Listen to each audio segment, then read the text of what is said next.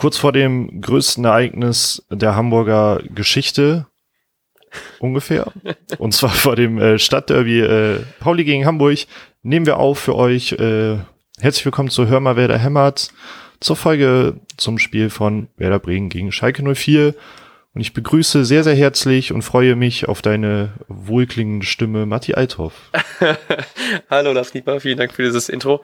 Bin ein bisschen froh, dass wir nicht direkt nach dem Spiel aufgenommen haben oder Samstag früh, weil ich doch noch ein bisschen im äh, relativ heiser war. Hast glaube ich ein bisschen gehört, dass ich noch im Stadion war, denn ich habe das bringt mir extrem viel Glück, wenn ich einfach im Vorbericht vorher sage, dass ich keine Karten bekomme und dann einfach nochmal versuche, bei Werder anzurufen, weil dann anscheinend kriege ich dann wieder eine Karte, wie es letztes Mal auch war gegen Stuttgart. Ähm, und es war schon ziemlich geil. Und ich bin sehr froh, dass wir, ich habe ein bisschen Angst, weil wir haben sehr viel, was wir bereden möchten. Und in 40 Minuten beginnt das Stadtderby. Also ich hoffe, dass wir das alles relativ schnell durchbekommen. äh, ja, da ist auch direkt mal meine erste Frage zum Stadion, weil ich habe irgendwo meinen Tweet gelesen, dass die äh, war die Stimmung nicht ganz so gut, wie sie hätte sein sollen, oder äh, ich habe auch was mit blöden Sängen oh, gehört. Oh, äh, ich habe, glaube ich, da auch, auch zu was reingeschrieben. Wir haben jetzt äh, ein wichtiges äh, Google Docs Dokument, um, um mal unsere Notizen zu vergleichen. Ähm, ich war ein bisschen überrascht, wie viele Schalker da waren. Also wirklich die, die, der obere Westrang ist ja immer der, der Gästebereich und der war extrem voll und ähm, auch als die Tore gefallen sind, habe ich gesehen, dass auch in den Rängen, fand ich, verhältnismäßig viele Leute dann äh, gejubelt haben deswegen glaube ich, ist die Stimmung da schon ein bisschen untergegangen. Ähm, ich weiß auch nicht, ob es bei Freitagsspielen, ich hatte auch schon das Gefühl, dass gegen Stuttgart die Stimmung nicht ganz so geil war wie sonst. Liegt irgendwie daran aus irgendeinem Grund, aber ich kann es auch nicht ganz genau betiteln. Ähm, aber halt eben die Schalke-Fans haben auch extrem, also waren extrem laut. Und das fand ich hat so ein bisschen, war sowohl die Mischung, als man war doch ein Tick nicht eingeschüchtert, aber es war nicht so, ähm, man war nicht so krass motiviert, im Gegensatz zu dem, dass wenn die richtig laut waren und man selbst gerade gesungen hat, dass man dann die so ein bisschen klein singen wollte. Dann war es doch irgendwie wieder motivierend, praktisch so einen Gegner auch auf Fanseite zu haben, also auf, auf Stimmungsseite zu haben. ähm, Ungewohnt ja, genau, dass mal ein bisschen die, dass die Gegnerfans auch zu hören sind. Ähm, und was ich krass fand, ich meine, ich bin wahrscheinlich der Einzige, der Schalke jetzt nicht so sympathisch findet, ähm, was ich auch nicht so richtig betiteln kann, warum, aber es ist irgendwie einfach so. Ähm, Halt auch einfach, weil man sehr viel Sympathie mit Dortmund hat und deswegen man automatisch schon gegen Schalke ist.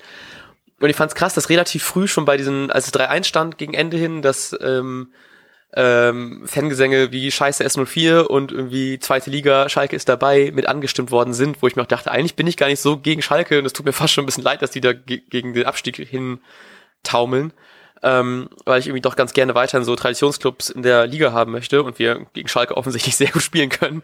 Ähm, da war ich so ein bisschen, Leute, chill doch mal, also was habt ihr denn? Aber gut, ich war da auch nachher, habe auch natürlich auch mitgesungen. ähm, ja, ich muss äh, zu den Sympathien zu Schalke muss ich sagen, dass ich ähm, ja sonst auch nicht ja so ein großer Fan von Schalke bin, aber die bei mir enorme Sympathien gewonnen haben, Einmal, äh, weil wir viel Geld verloren, verloren haben in letzter Zeit, als wir auf Dortmund gesetzt haben bei Sportwetten. Und ähm, allein durch das durch das äh, Spiel jetzt, weil man hat eben auch gemerkt, dass die Schalker Fans da waren. Das äh, ist jetzt nicht so das Bild, was ich von Schalke habe, dass die Fans äh, Zustimmung zeigen, wenn es ja. schlecht läuft. Und äh, weil die in meinen Augen sehr, sehr stark gespielt haben, vor allem äh, bevor der Ausgleichstreffer gefallen ist und für die Art, wie sie gespielt haben, da fand ich sie, also ich komm, ich gehe schon langsam dahin, wo, wo ich gleich vermutlich äh, relativ äh, viel, viel zu viel meckern möchte. Also sie haben einfach sehr, sehr gut gespielt, ganz im Gegensatz zu Werder und hat, mit denen hat man den äh, Siegeswillen in, in der ersten Halbzeit oder gerade zwischen der 10. und 30. Minute sehr ja. angemerkt. Und ähm, ja, die haben ein paar Sympathien bei mir aufgebaut, muss ich sagen. Auch, dass man an Tedesco jetzt festhält. Ich habe dazu einen sehr interessanten Tweet gelesen vorher, ähm, dass es jetzt einfach eine scheiß Situation ist für das ganze Team darum, weil man jetzt, wenn du jetzt Tedesco entlässt, die spielen jetzt als nächstes anscheinend gegen, erstmal gegen äh, Man City im Rückspiel und dann gegen Leipzig und dann ist erst Länderspielpause. Und der Tweet, hat, ich weiß nicht genau, wer es war, aber die tweetende Person hat geschrieben, dass ähm, jetzt halt eben der Kack-Zeitpunkt ist, weil wenn du jetzt einen neuen Trainer holst, du wirst gegen Man City auf jeden Fall verlieren, komme was wolle so. Und das äh, sehe ich auch so, gerade dann wieder, glaube ich, in Manchester spielen die dann. Und gegen Leipzig ist gerade jetzt auch, wenn die gegen Augsburg, glaube ich, nur 0-0 gespielt haben, ähm, sind die ja ein eigentlich stärkeres Team und sollten jetzt so wie die Dinge stehen gegen Schalke gewinnen. Ähm, und da stehst du halt eben als neuer Trainer halt eben dann da direkt mit zwei Niederlagen und dann hast du halt eben den ganzen Aufschwung, die du halt eben, den man sehr gut in den ersten Spielen eigentlich immer mitbringen kann, verpufft halt eben gegen einfach so zwei starke Gegner. Deswegen ist eigentlich der mhm. Zeitpunkt, Tedesco zu entlassen, wäre halt eben nach diesen beiden wahrscheinlich kommenden Niederlagen ähm, gegen City und gegen Leipzig zur Länderspielpause hin, weil hat der neue Trainer halt eben auch Zeit, dann praktisch zwei Wochen sich einzuarbeiten und dann, ich weiß nicht, gegen wen sie dann spielen, aber erst dann Tedesco zu entlassen.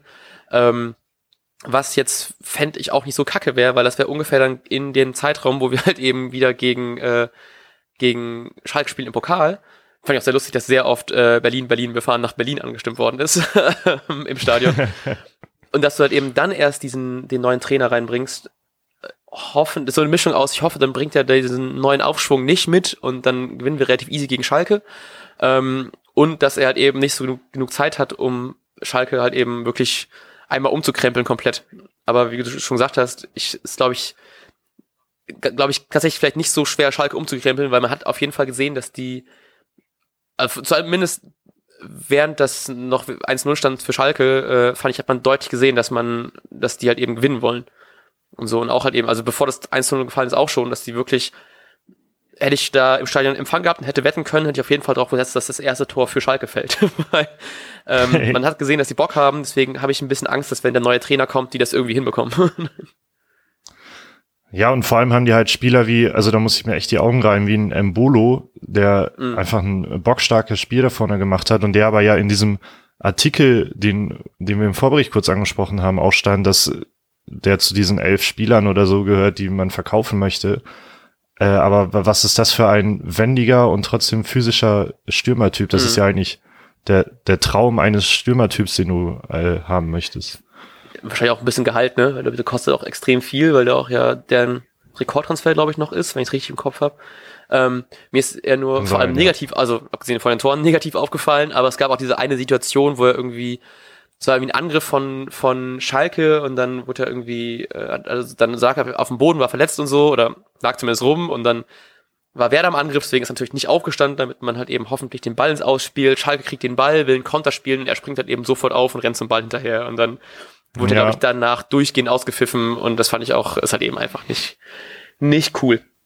Und deswegen war es noch ein bisschen nee, das stimmt, dass er aber eben das Tor macht. äh, das, sowas ist halt einfach asozial.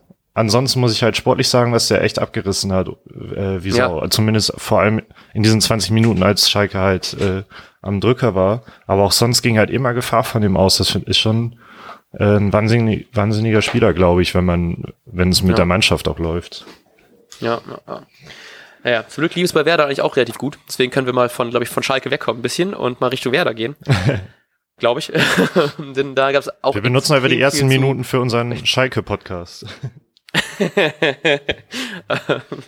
ja, wir hatten ja leider das Glück nicht, um äh, einen Gast aus dem Schalke-Podcast herzubekommen, deswegen machen wir den jetzt einfach selber. okay, ähm, fangen wir an über die guten Sachen. Und zwar über Rashica, denn alter Falter, ich bin, ich wollte da so gern drüber reden. Und zwar eigentlich extrem viel, weil ich erstmal extrem überrascht war, wie random dieses 1 zu 0 äh, dieses 1-1 gefallen ist. Weil es einfach wirklich so, ich habe die Flanke gesehen und die war irgendwie nicht so richtig gut und also irgendwie schon, aber auch irgendwie nicht so richtig. irgendwie ist er einfach auf seinen Fuß gefallen und aus meiner Perspektive, ich habe schon gar nicht mehr damit gerechnet, dass er den Ball irgendwie bekommt, sondern es wirkte einfach so, als wäre ihm einfach auf den Fuß gefallen und irgendwie ins Tor abgeprallt und einfach so reingerollt, weil der Schuss war auch nicht wirklich, der war super gut so, ich meine, den musste dort eben auch erstmal so direkt nehmen und auch so platziert und der sah aber so aus, wäre einfach nur so abgeprallt und rollt dann ins Tor hin tat mir der Dübel auch ein bisschen leid. Aber holy fucking shit, Alter. Rashica spielt einfach eine richtig, richtig geile Rückrunde. Und ich habe vorm, also bevor jetzt Bayern gespielt hat gegen Wolfsburg und Lewandowski ja leider wieder getroffen hat, war äh, Rashica mit ihm der torgefährlichste Stürmer der Rückrunde. Aber da Lewandowski getroffen hat, ist jetzt leider Lewandowski das alleine und leider ist er auch alleine der ähm, erfolgreichste ausländische Torschütze, da Pizarro trotz Startelf-Einsatz leider nicht treffen konnte. Sehr schade in diesem Moment. Ja, das tut mir unfassbar leid. Ähm, aber Rashica finde ich auch Wahnsinn, was der, was der, also wieder jetzt plötzlich da ist und äh, ich glaube, es gab war das letzte Woche oder vorletzte Woche, als man, als er kaum auffällig war. Das gehört halt immer noch, finde ich, irgendwie dazu zu einem jungen Spieler. Der kann mhm. halt nicht jedes Spiel ähm, an seinen Zenit gehen. Äh, aber da wie der jetzt in der Rückrunde auftritt und vor allem mit seiner Torausbeute, die ja so kritisiert wurde zwischenzeitlich, äh, finde ich das einfach wunderschön. Ich hoffe, dass alle, die mega hart gemeckert haben, sich ertappt fühlen, mal weniger zu meckern über den Jungen. Ja, auf jeden Fall. Das war eben krass, auch wie der dann einfach so wendig ist und dann beim ähm, das was das 2-1? Warte mal, ich guck mal ganz kurz nach. Oder das 3-1 schon war es dann, ne? Ähm, wie fucking gut er einfach dann da den Ball noch annimmt und einfach so richtig kalt ist und dann noch so um den Spieler rumkurft. Ähm, das war einfach, also sowohl von ihm gut gemacht, als auch richtig stark gemacht von ähm, den Akteuren davor, denn irgendwie hat ja ich hoffe, ich kriege die alle richtig, irgendwie hat ja Maxi Eggestein erstmal ganz gut irgendwie zwei Schalke ausgewackelt, dann spielt er irgendwie den Ball auf Kruse oder Harnik, ich glaube es war Kruse, und der flankt dann irgendwie den Ball so cool rein, wieder zu Eggestein, der dann so geil dann sich reinläuft und dann sich den Weg dann frei macht, dieses Kopfballduell irgendwie gegen zwei Schalker gleichzeitig gewinnt und dann einfach richtig cool den Ball dann zu Rashica rüberspielt. Also von vorne bis hinten einfach extrem gut gemachtes Tor. Ähm, und da auf jeden Fall Props an alle Akteure. Das tut mir halt eben auch ein, fast schon leid, dass jetzt Harnik reinkommt, äh, dass jetzt Finn wieder da war. Auch mal nochmal ganz viel Liebe an dieser Stelle. Und dass er jetzt einfach gegen so viele unfassbar gute, also Rashica gerade vor allem, dann äh, einfach gegen so einen anderen schnellen Stürmer antreten muss.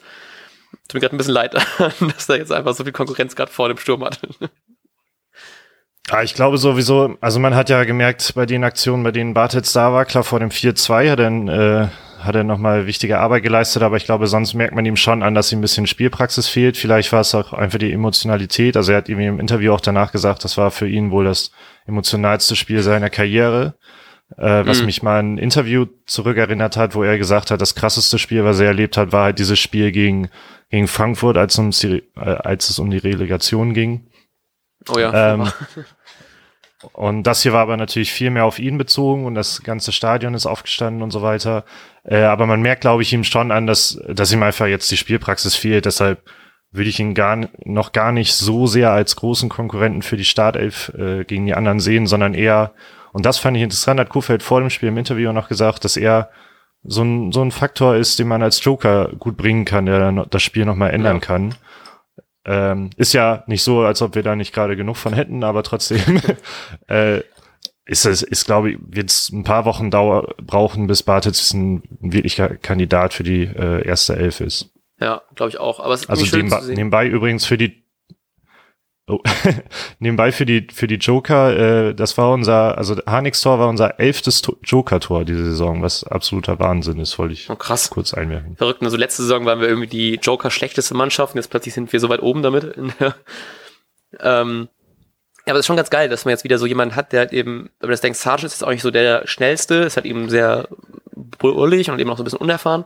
Jetzt mit äh, Bartels, ich muss ganze Stürmernamen alle wieder auf die Reihe bekommen, so viele wie wir jetzt da haben, ähm, dass wir jetzt wieder jemanden haben, der so quirlig ist und einfach trotzdem noch so eine Torgefahr ausstrahlen kann. So gerade wenn du halt eben so ein bisschen so so Fußballromantik glauben möchtest, dass dann äh, dieser seit 14 Monate oder 15 Monate verletzte Bartels reinkommt. Ich glaube, er ist auch gegen Schalke ja, äh, hat die Verletzung da mitgetragen, glaube ich, wenn ich das richtig im Kopf habe. Ähm, und äh, dass der dann trifft, wäre eigentlich so relativ wahrscheinlich gewesen, dass er da jetzt einfach nochmal so einen draufsetzt. Deswegen ich extrem traurig war, dass, ich meine, nicht über das Tor von Harnik selber, weil es natürlich auch schön war, dass er jetzt wieder spielt und seinen ähm, irgendwann hat betitelt, glaube ich, Comeback Light hatte, weil es dann natürlich ein bisschen hinter dem von Bartels hinterher äh, steht, aber trotzdem getroffen hat. Mit hat er so leid, weil natürlich auf der er ist ja, glaube ich, irgendwie so rechts dran, an, äh, auf der rechten Seite draufgekommen und äh, Bartels ist auf der linken Seite mitgelaufen und ich hätte mich so gefreut, wenn er einfach dann den rübergelegt hätte und hätte Bartels getroffen. ich freue mich natürlich auch für Harnik unfassbar doll, aber ich habe dann so im Augenblick gehofft, so bitte, bitte, bitte seh ihn und pass den Ball rüber und lass ihn dann sein perfektes Comeback feiern. Aber sowas auch schön und ich glaube, er hatte so ein emotional, das Spiel so war schon emotional genug und wahrscheinlich hätte er dann ausgewechselt werden müssen, weil er einfach so viele Tränen im Auge hatte, hätte vor Glück und hätte nichts mehr sehen können. ja, dieses vierte Tor von Werder war für mich sowieso ein bisschen ein Phänomen, weil als, als klar war, dass Harnik den jetzt irgendwie alleine machen will, habe ich halt schon abgewunken und gesagt, den macht er halt eh nicht, weil er nicht das Tempo hat, um nah genug ranzukommen ja. und die Entfernung eigentlich viel zu weit war, um schon abzuschließen. Äh, und ja. dann holt Harnik da aber so einen haargenauen Schuss raus. Da war ich sehr beeindruckt, weil ich, also ich habe ich hab quasi schon halt abgewungen und äh, gar nicht mehr richtig hingeguckt. War sehr überrascht, dass der drin war. Ich war einfach in dem Moment froh, dass äh, wer da den Ball hatte, weil halt die Nachspielzeit ja schon bei vier Minuten angelangt war und so klar war, dass gleich abgepfiffen wird. Ja. Ich glaube, Nübel ist ja auch nicht der größte, glaube ich, wenn ich das richtig im Kopf habe. Ach, oh doch, oh, Entschuldigung, er ist 1,93. Okay, ich dachte, das wäre vielleicht auf seine Körpergröße auch bezogen, dass er gerade noch so den Ball da so zwischen ihm und Pfosten bekommt, aber das ist halt eben doch das, weswegen er Stürmer ist, ne? Ja, absolut. Also da habe ich nicht mit gerechnet, weil ich habe zwischenzeitlich auch mal über ihn gemeckert, äh, dass er eine Dinge hat liegen lassen, die er halt eigentlich hätte machen müssen und dann macht er aber so ein Ding rein. Da war ich äh, sehr beeindruckt. Ähm, ja, trotzdem hätte mich ein bisschen noch mehr gefreut, ne, wenn Finn ihn reingemacht hätte. Aber gut, so haben wir auch, hat er auch ein Tor, ist doch auch schön. Und Finn wird wahrscheinlich auch noch seine, hoffentlich seine Einsätze und hoffentlich noch ein, zwei Tore hinbekommen. Das wäre wunderschön. Äh, wer übrigens sehr viel hinbekommt vom Elfmeterpunkt, ist, Ma ist Max Kruse.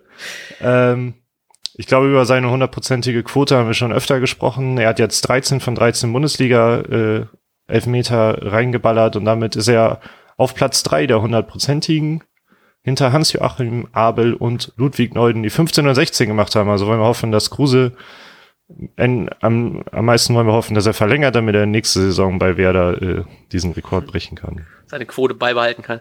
Ich habe letztens irgendwie äh, was gelesen, dass man ja schon keine Angst mehr haben muss, wenn Kruse ähm, zum Punkt tritt, zum Elfmeter hin tritt. Äh, ich habe tatsächlich immer mega Angst da, aber ich denke, irgendwann muss auch so eine Serie mal reißen. Ne? Dann ja. weißt du, ja, komm, heute ist der Tag. So, ich weiß nicht, warum ich war so sicher, dass es heute nicht reißt. Ähm, dass, es, dass heute die Serie reißt. Ich weiß nicht warum. Ich traue ich meine, der macht das einfach so fucking eiskalt. Ich glaube, Nübel wollte auch noch irgendwie was zu ihm sagen und so. Ich denke mir auch so, Junge, du bist 18 oder so, keine Ahnung, wie alt er ist. Ich glaube, er ist 18. Ich gucke jetzt auch nicht nach, aber er ist halt eben relativ jung und Kruse einfach so mega erfahren. Ähm, ich glaube, da weißt du halt eben auch als Torwart, wenn du halt eben gegen so jemand spielst, dass er halt eben einfach so eine krass gute Quote hat. Den kannst du aber nicht verunsichern. So, der ist so fucking cool da vom, äh, vom Punkt aus. Aber ich habe das Gefühl, die wird noch reißen. So, ich will das nicht irgendwie davor vorhersagen, ich will auch kein Geld draufsetzen oder so, aber da habe ich so ein bisschen Angst. Heute ist der Tag, wo es einfach reißen wird. Aber ich bin froh, dass Kruse da ähm, kalt genug ist, ums Nübel und mir zu zeigen, dass er das immer noch kann und auf jeden Fall Bock hat, diesen Rekord nochmal einzustellen. Ich glaube, Kruse ist grundsätzlich auch einer der Charaktere, die du am wenigsten mit irgendwas verunsichern kannst. Ja. Ganz unabhängig von seiner Pose. So kalt.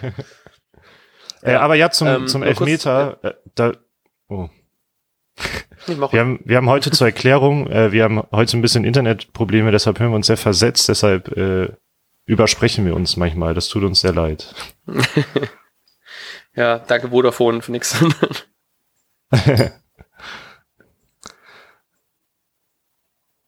Also, ja, äh, ich, ich? Sorry. also, ähm, ja, es wurde ja viel über den äh, Schiri gesprochen bei diesem Spiel. Hauptsächlich von Schalker Seite aus, weil ich würde sagen, die fraglichen Entscheidungen sind diesmal eher pro Werder getroffen worden, was beim Stuttgart-Spiel ja genau andersrum war, wo wir uns darüber beschwert haben. Ähm, Kuhfeld hat das noch auch als Matchglück mit bezeichnet, wo man auch sagen muss, irgendwie ja. Ähm, es gab zum Beispiel bei dem Ausgleich äh, sind sich viele einig, dass Pizarro aktiv eingegriffen hat, dadurch, dass er versucht hat, den Ball noch zu kriegen und er äh, hauchzart im, im Abseits stand. Ähm, genauso ist beim Elfmeter, kann man nicht genau sehen, ob die Berührung stattgefunden hat. Ich bin mir beim Elfmeter aber sicher, dass dieser Elfmeter für Werder auch ein Elfmeter war, weil äh, warum sollte Kruse sonst an dieser Stelle hinfallen? Denn sonst wäre er durch gewesen und hätte wahrscheinlich diese Riesenchance gehabt, den Ball überhaupt zu kriegen. Mm, ja. Nee, ist richtig so. Das, äh, ich habe auch erst gedacht, ich habe es ja nicht so richtig gesehen. Es war zwar auf der Ostkurvenseite, glaube ich, das Tor, äh, das Tor, was dann, also, ne, haben wir das Tor gespielt. So, ähm, ich hatte zuerst gedacht, dass es irgendwie ein Handspiel gewesen wäre, weil der Ball, der glaube ich noch vom Schuss von Klaassen oder so von der Linie gekratzt worden ist. Ich habe da gedacht, dass es irgendwie gegen die Hand gegangen ist und dass deswegen das Foul gepfiffen, also dass, dass die Videoschiri-Situation dann äh, entstanden ist. Und das, das habe ich gar nicht mitbekommen, dass es das Foul da war. Aber ich bin sehr froh, dass dafür muss ich natürlich nicht da haften, sondern da macht das der Typ in Köln und der hat dann zurück richtig entschieden. Aber es war wieder so ein Moment, wo du einfach nur bangst und nicht so richtig sicher warst, so was dann, woran es gelegen hat. Aber ähm, im Nachhinein wurde tatsächlich, was ich, was glaube ich vorher nicht passiert ist, um so ein bisschen mehr Transparenz zumindest reinzubringen, ähm, stand auf den auf den Monitoren im Stadion dann, dass irgendwie äh, Szene umstrittenes Foul, Entscheidung, kein Foul, Videoschiri-Entscheidung, Foul oder so, wurde das dann richtig aufgelistet, was es dann war.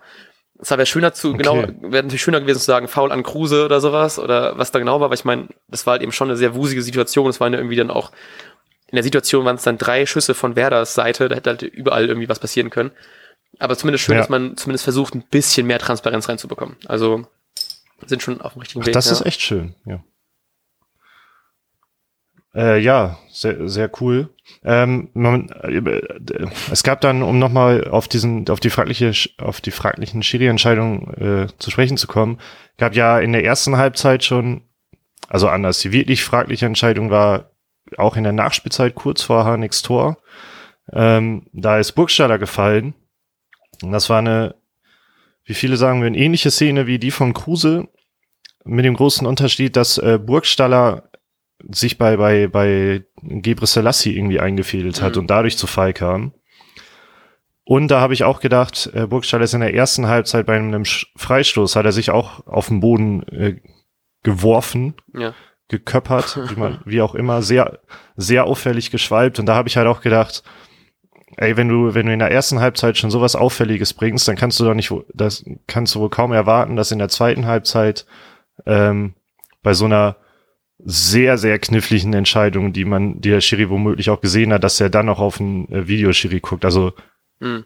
bei fairer Behandlung, im Grunde muss man das machen, aber es sind noch immer noch Menschen. Und wenn du in der ersten Halbzeit dann so einen bringst, dann musst du dich nicht wundern, wenn du auch schon so einen Ja. Ruf hast, dass dann nicht überprüft wird oder dass du eher als der äh, Übeltäter vermutet wirst. Und ich würde auch immer noch sagen, es war auch kein Elfmeter. Ich muss auch sagen, generell, dass es extrem viele so kleine Fouls gab, die auch dann, wo vielleicht ein anderer Schiri die hätte durchlaufen lassen. Aber ich hatte das Gefühl, dass der Spielfluss generell sehr, darunter gelitten hat, dass sehr viele Kleinigkeiten einfach gepfiffen worden sind. Das fand ich sehr schade, weil man dann doch irgendwie nicht so richtig so, man wusste irgendwie, dass es schon vielleicht nicht das krass beste Spiel wird auf taktischer Sicht her, aber so kriegst du zumindest nicht mal den Spielfluss rein, der zumindest ein einigermaßen okayes Spiel dann da bieten lässt, ne?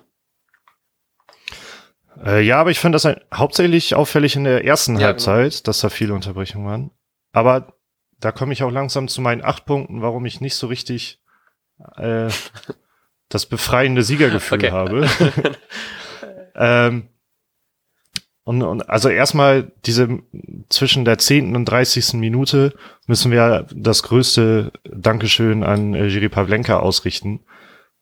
Im normalen Fall bei einem normalen Torhüter äh, hätten wir da schon 2-3-0 hinten liegen müssen und nicht nur Ja. 1-0. Also was der, der da gehalten hat, war absoluter Wahnsinn.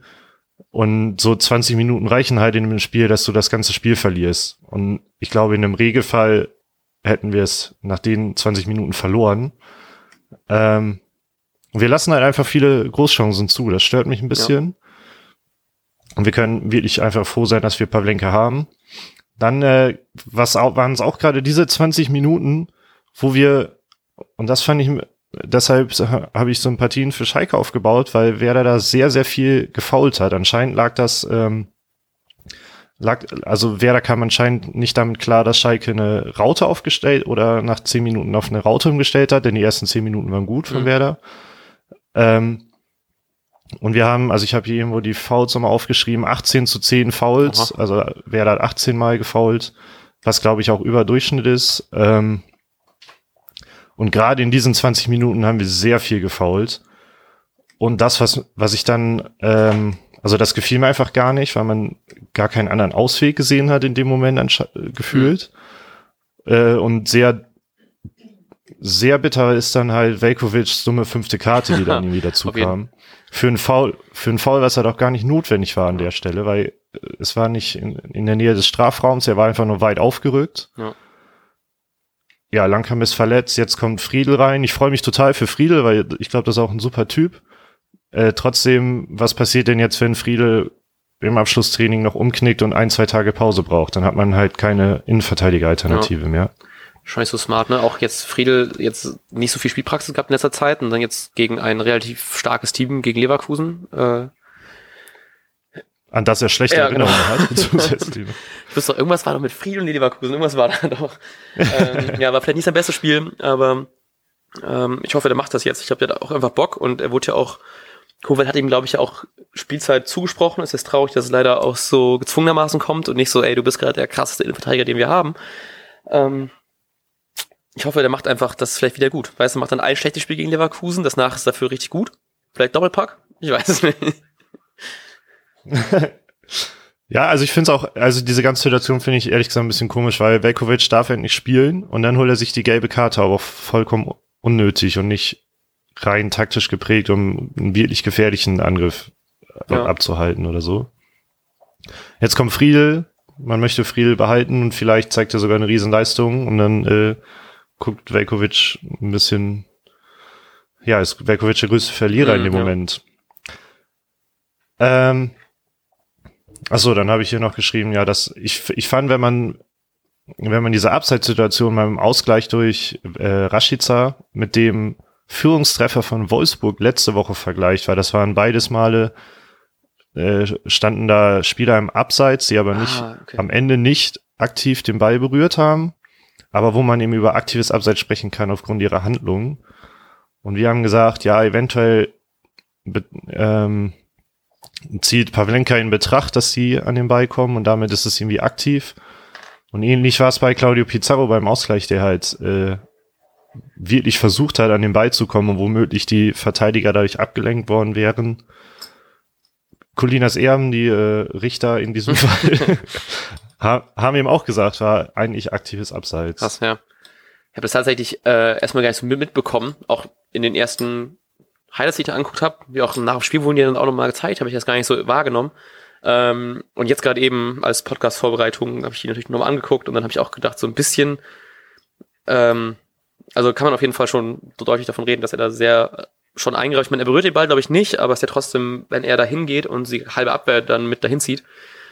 Ja. Ja. Ist halt, ist halt eben dann doch irgendwie im Großen und Ganzen irgendwie Fairness.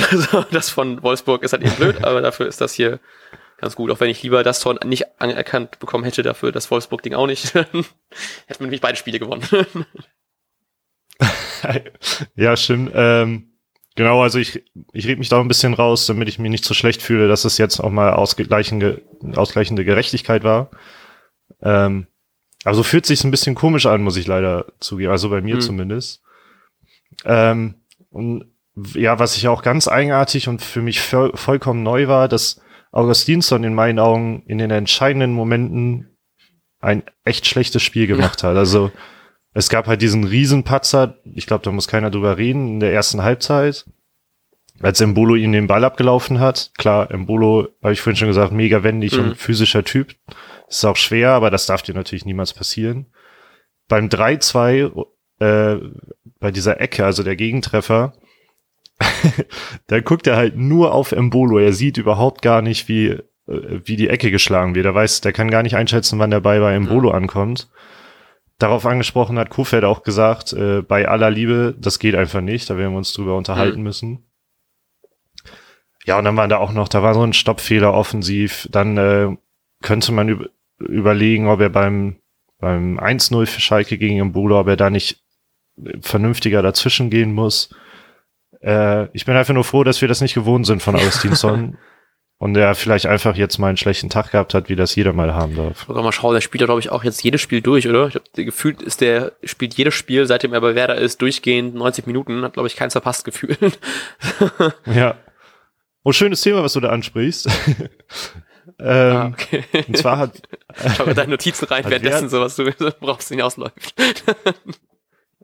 äh, da hat nämlich Werder mit Pavlenka, Gibre Selassie, Augustinsson, Maxi Eggestein, Klaasen und Kruse, sechs Spieler, die äh, in jedem äh, Bundesligaspiel in der Startelf standen, was das meiste in der Bundesliga Krass, ist. Oha.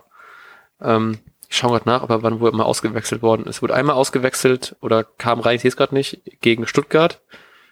Und sonst, glaube ich, tatsächlich jedes Spiel gespielt.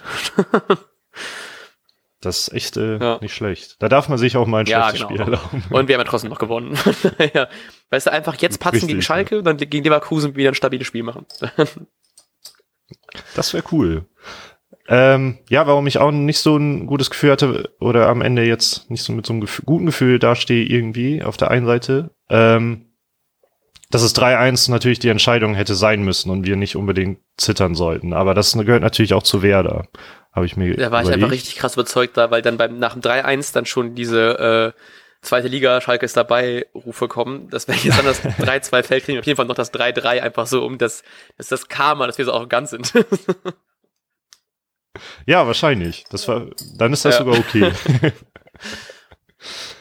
äh, ja, und dann meine letzten beiden Punkte, ähm, die würde ich auch gerne ein bisschen zusammenfassen. Ähm, Finns Comeback war natürlich äh, wunderschön. Leider hat er sich mit der ersten Aktion hat er seinen äh, Mitspieler ordentlich verletzt. Da wurde er sogar auf Wadenbeinbruch spekuliert. Jetzt habe ich aber vorhin gelesen, ich glaube, es kam heute auch erst raus, dass es nur in Anführungsstrichen ein äh, vollerer Syndesmoseriss ist und damit vier bis sechs Wochen ausfällt. Ähm, und das, das spielt bei mir einfach nur dahingehend rein, dass ich halt ein bisschen Sympathien gesammelt habe für Schalke und ein wenig Mitleid habe, dass sie äh, nun so weit dort unten mhm. im Keller stehen. Das war, als er dieses Luftloch geschlagen hatte, ne? Das ist einfach so genau, cool. Also ja. ich habe ich hab die Szene leider jetzt nicht mehr auch gesehen in den Highlights, aber es sah aus der Sicht von mir extrem komisch aus, wie er irgendwie gefühlt vier Meter den Ball an ihm vorbei ist, dann tritt er einfach irgendwie einfach nur irgendwo rein, um mal irgendwie mal wieder ja. geschossen zu haben. Ja, gut, das kann halt auch passieren, dass es natürlich so bitter ja. endet. Äh, das war ja niemals Absicht. Er hat auch im Interview äh, nach, nach seinem Einsatz äh, bei U23, da hat er noch 71 Minuten gespielt gestern, ähm, hat er auch nochmal gesagt, dass er auch noch in die Kabine gegangen ist und äh, nochmal mit ihm gesprochen hat. Ach, krass. So. Ja, schön, dass er zumindest so äh, dann da so sportsmännisch ist. Ist auch direkt nach dem, ähm, wahrscheinlich bevor er in die Kabine gegangen ist, wurde er nochmal von allen Werder-Fans, ich glaube auch von seinen Kollegen auf den Zaun beauftragt, weil er dann ähm, äh, natürlich gehen die Spieler dann immer ja rum und äh, applaudieren einmal alle so durchs ganze Stadion und dann, als er an der Oscar vorbeigegangen ist, wurde natürlich ganz äh, offen gerufen, dass er bitte doch auf den Zaun kommen solle und dann ein bisschen was ansingen soll. Und hat er schön diesen André Wiedener ähm, und nach links und nach rechts äh, angestimmt. und das war ganz schön, weil das dann äh, das, glaube ich, schönste André Wiedener war, das ich je miterleben durfte im Stadion. oh. ja, geil, finde ich auch genau richtig so. Das, ja. Da gehört er hin. Gut, ähm, wir haben noch tatsächlich ein paar Sachen auf, auf dem Zettel. Ich weiß gar nicht, wie relevant die sind, weil wir jetzt schon wieder über der Zeit sind. Aber was ich auf jeden Fall nochmal erwähnen möchte, was mir deutlich aufgefallen ist, was du auch in deinen Notizen hast, dass es endlich mal wieder mehr Distanzschüsse gab und dass sie sich echt mal getraut haben, ein paar Mal aus der Distanz drauf zu schießen. Aber ich fand, es gab ein paar Situationen, wo die einfach hätten noch häufiger aus der Distanz draufhauen sollen. Weil so gerade, ich glaube, äh, Maxi Eggestein war, glaube ich, irgendwie zweimal in einer Situation, wo er einfach man hätte drauf schießen können. Und ich glaube, ich gerade gegen Schalke weiß er jetzt, wie gefährlich er ist aus der Distanz. Hat ja in der, in der Hinrunde ähm, Doppelpack geschnürt gegen Schalke bei dem 2-0-Sieg. Und da dachte ich so, ey, ihr habt doch so viel Schussqualität. Haut doch einfach noch einmal rein. Also. Äh, ja. Distanzschüsse sind geil, weil es können echt viele, muss man sagen. ähm, und sonst, was ich, glaube ich, einfach noch mal ganz gerne hervorheben möchte, weil ich ganz froh bin, dass ich zum Beispiel jetzt Highlights sehen konnte auf ähm, Eurosport und auf The Zone und wir natürlich nicht so die größten Fans sind von ähm, Sky. Du hast aufgeschrieben, dass anscheinend die Halbzeitanalyse sehr gut war. äh, ja, aber die Halbzeitanalyse, die ich meine, war von Florian Kofeld und zwar haben die sich, ähm, also weil wer das zweite Halbzeit war ja ohne, also dadurch war der ganze Sieg auch verdient, muss man einfach sagen. Ja. Äh, die zweite Halbzeit war ja sehr gut und dann wurde darauf angesprochen, was haben sie eigentlich mit der Mannschaft gemacht. Und ähm, deshalb lieben wir Florian Kofeld, da hat er gesagt, wir haben nicht sowas gesagt, wie ihr müsst jetzt mehr Leidenschaft äh, zeigen oder so. Die haben einfach mit Videoanalysen versucht, äh, ja, zu, aufzuzeigen, wie man besser Fußball spielen kann. Und genauso hat er das irgendwie formuliert. Äh, ja, und deshalb, deshalb möchte ich, dass Florian ah, Kofeld ah, für immer Werder-Trainer ja. bleibt. Ach, schön. War jetzt aber so Aber ja, Eurosport, Alter, der Sammer und Henkel heißt er, glaube ich, ne? Da, das habe ich leider nicht mehr nachgeguckt. Schauen nebenbei nach, wenn ähm, du jetzt darüber sprichst. Ich glaube, ich habe vor einem Jahr mal gesagt, dass wenn Sammer über Taktik redet, dass er, dass ich dann immer nervös werde, weil er dabei so nervös wird. Das, das habe ich mega mittlerweile gar nicht mehr. Und ich habe manchmal das, also die, ich finde die beiden einfach in der Kombination mega sympathisch. Dann war vorher halt auch noch Sebastian Langkamp zu Gast. Nach dem Spiel kam Kruse. Da waren nur tolle Typen. äh, und ich finde, ich finde halt das Eurosport-Player-Team, also zumindest die beiden, den Moderator, der hat manchmal halt irgendwie äh, auch Blödsinn gelabert. Aber äh, Saman Henke finde ich einfach mega sympathisch und manchmal kommt es mir ein bisschen vor, als wenn ich äh, Werder TV 2 gucke oder so, weil halt meistens kommt äh, Kofeld nach dem Spiel in, ins Interview ähm, vielleicht liegt es auch daran, weil das beim, beim Eurosport-Player immer gut für Werder ausgeht, halbwegs. Äh, ja, ich finde, also ich hoffe, dass Eurosport sich die Rechte für die Bundesliga holt. ich bin tatsächlich ein bisschen traurig, dass in beiden Spielen, wo ich ihn hätte austesten können, ich leider im Stadion sein musste.